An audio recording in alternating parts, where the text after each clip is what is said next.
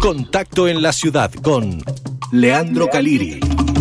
Andina va con vos.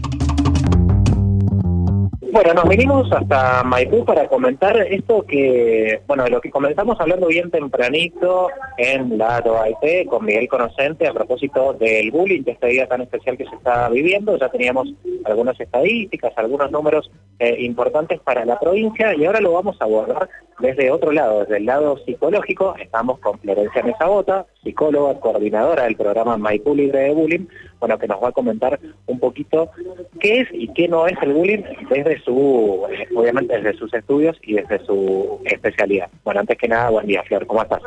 Hola, muy buenos días a todos y a todas. Eh, bueno, un poco gracias por la invitación a, poder hablar sobre la temática. La verdad que es una temática que, preocupa, donde estamos viendo cada vez más eh, situaciones que se hacen virales, digamos, respecto al acoso entre pares. Y en ese sentido me parece importante poder ir poder transmitir un poco de, información y un poco para poder ir diferenciando esto que vos decías, lo que es una situación de bullying de lo que no es.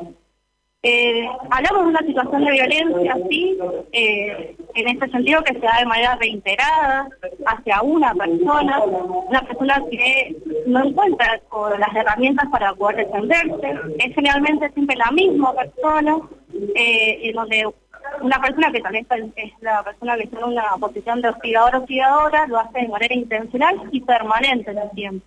Eso es importante poder destacarlo, digo, porque cuando hablamos de bullying hablamos de una situación que ya se da en el tiempo con una continuidad eh, reiterada. Eh, ¿Cómo, ¿Cómo funciona el entorno, Flor? Eh, digamos, los compañeritos, compañeritas del aula, los que intervienen, los que no intervienen. Bueno, el fenómeno de bullying es bastante complejo porque podemos pensar de que no solamente hay una persona que hostiga o un grupo que hostiga y otra que es hostigada, sino también hay un grupo de observadores y observadoras que, que también contribuyen a esa situación. Entonces digo, el, eh, abordar eh, estas situaciones es abordarla con todos sus, personajes, digamos, que intervienen en la escena. Y eso también implica trabajar con docentes, trabajar con directivos, eh, trabajar con familias, porque en definitiva lo que se presenta en esa situación tiene que ver con, conductas aprendidas en un sinfín de, contextos y de, situaciones cotidianas que transitan eh, las y los estudiantes. ¿Dónde arranca la prevención contra el bullying? ¿Arranca en el hogar? ¿Arranca en el aula con los docentes? Eh, ¿Por dónde podemos empezar a, tratar esta problemática? bueno, yo creo que que, hay que intervenir en todas las aristas, digamos. Hoy desde Maipú estamos llevando un programa muy importante, un programa que surge eh, ante esta demanda real que hacen las vecinas, las, las familias, al intendente, que es un poco poder pensar eh, la prevención con estudiantes y con docentes. Al menos nosotros de este programa estamos llevando herramientas de prevención y de promoción de la salud, eh, haciendo foco un poco en estudiantes y en docentes. Eh, creemos que es la, es la manera un poco de poder ingresar a los colegios, de poder dar lugar a, la escucha, dar lugar a, un poco eh, que se dé cuenta desde la posición de las, estas personas eh, de lo que se está viviendo en la realidad cotidiana, en la realidad escolar. Y a propósito de este programa, bueno, has estado de recorrido por distintos colegios, escuelas en el día de hoy. ¿Qué realidad has notado? ¿Qué, ¿Con qué panorama te has encontrado? Bueno, eh, como decía, hemos estado en casi todas las escuelas del departamento invitándolas a que sean parte de este programa municipal.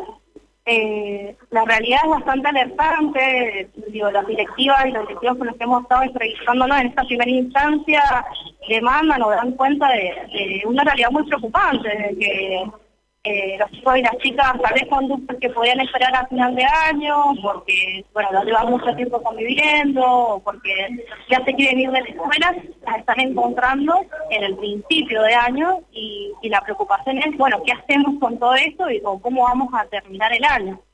Eh, frente a eso, bueno, este programa lo que garantiza es la escucha, que es muy importante en esta instancia porque eh, digo, nadie puede saber más que las propias personas que lo transitan eh, qué es lo que están viviendo en este momento. Entonces, a través de la escucha lo que nosotros hacemos es un poco cuestionar o problematizar las típicas formas de tratarnos, las típicas formas de relacionarnos, que hoy tal vez nosotros desde algún punto podemos decir, bueno, esto es violencia, pero tal vez las personas en lo cotidiano no lo pueden, no, no lo visualizan como tal. Entonces, en este principio el, programa busca un poco problematizar los distintos tratos, las distintas formas, para que la convivencia escolar sea óptima, porque un poco lo que hablamos más temprano es, bueno, ¿quién, quién puede estudiar, quién puede aprender si se siente todo el tiempo hostigado, hostigado, asustado, maltratado? Entonces, es poder un poco tomar conciencia del efecto que nuestras palabras, que nuestras acciones tienen en uno mismo y hacia un otro, una otra persona. La última, eh, Flor, si pensás que desde eh, los niños, las niñas, eh, desde el cuerpo estudiantil, se preguntan esto, se, problematizan o, se, o digamos, o, se cuestionan el tema de, del bullying hoy por hoy con la explosión mediática que puede llegar a tener en los medios tradicionales o también en las redes.